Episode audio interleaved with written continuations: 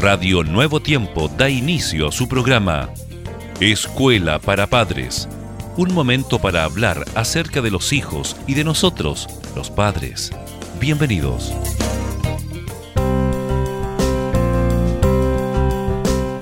Esta es una muy importante oportunidad, estimados amigos, para reunirnos en nuevo tiempo a través de su programa Escuela para Padres. Queremos agradecer de manera muy sincera las muestras de cariños, los eh, mensajes que ustedes nos envían en bien verdad de este programa. Así que Jessica, con estas buenas noticias, iniciamos este programa. Bienvenida, mi querida amiga. Muchas gracias, Germán. También me uno a tus saludos y a los agradecimientos para nuestros queridos padres. Es así. Bueno, hoy en día muchos comentamos acerca de ser solidarios, eh, Jessica, al igual que otros valores. Y estos también los podemos desarrollar, los podemos aprender.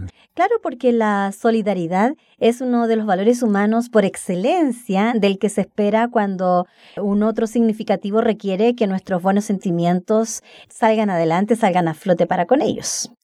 Ahora, Jessica, en estos términos, la solidaridad se define como la colaboración mutua en las personas, como aquel sentimiento que mantiene a las personas unidas en todo momento, sobre todo cuando se vivencian experiencias difíciles de las que nos resulta de pronto no fácil salir. Claro, antes de que surja en nuestro hijo o hija el valor de la solidaridad, tiene que aparecer la idea de sí mismo distinto del otro. Cuando ya ha adquirido la idea del yo, se puede poner en el lugar del otro y sentir de modo congruente la situación del otro, es decir, va a poder ser empático. Estaba recordando las Sagradas Escrituras cuando el Señor nos pide, ama a tu prójimo como a ti mismo. Correcto, exactamente.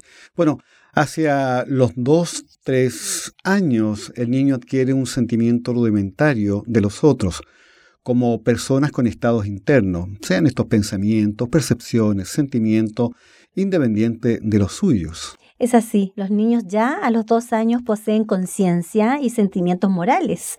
Entonces presentan respuestas empáticas frente al sufrimiento de otros, conductas eh, prosociales como compartir, ayudar, proteger, entre otros, y tienen conciencia de las normas. Es a través de su propio desarrollo cognitivo y de la interacción social como el niño desarrolla además de valores instrumentales, mm, ser capaz, por ejemplo, curioso, imaginativo, etc. Valores morales, como ser honesto y responsables, y sociales, paz, igualdad, justicia. Podríamos decir que los valores son creencias que responden a nuestras necesidades como seres humanos, que nos proporcionan criterios para evaluar lo que nos rodea, la adopción e internalización de valores es fruto de un proceso constructivo, queridos padres, del individuo, que en relación con otras personas trata de dar sentido a la realidad social que le rodea. Al empezar a entender las emociones del otro, ya podemos transmitirles ciertos valores, hablarles de lo que está bien y mal, y sobre todo, Jessica, de lo que el otro le gustaría y de qué podría él hacer eh, para ayudar o cambiar, ¿verdad? Algo. Es así, queridos padres, como se puede aprender el valor de la solidaridad. Pues bien, todos de una u otra forma necesitamos también, ¿verdad?, este, disponernos para que esto realmente así pueda ser. Bueno, queridos padres, queridos amigos, ha sido una linda oportunidad de estar con ustedes y muy atento que ya muy pronto viene Escuela para Padres, siempre aquí en Radio Nuevo Tiempo. La voz de la esperanza.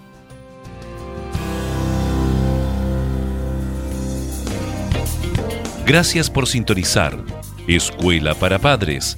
Recuerda que Dios se interesa por tu familia y que pondrá a tu disposición toda la sabiduría necesaria para descubrir el camino apropiado que te permita transformar la teoría en una exitosa realidad. Escríbenos a escuela para padres nuevotiempo.cl. Radio Nuevo Tiempo, la voz de la esperanza, sembrando esperanza.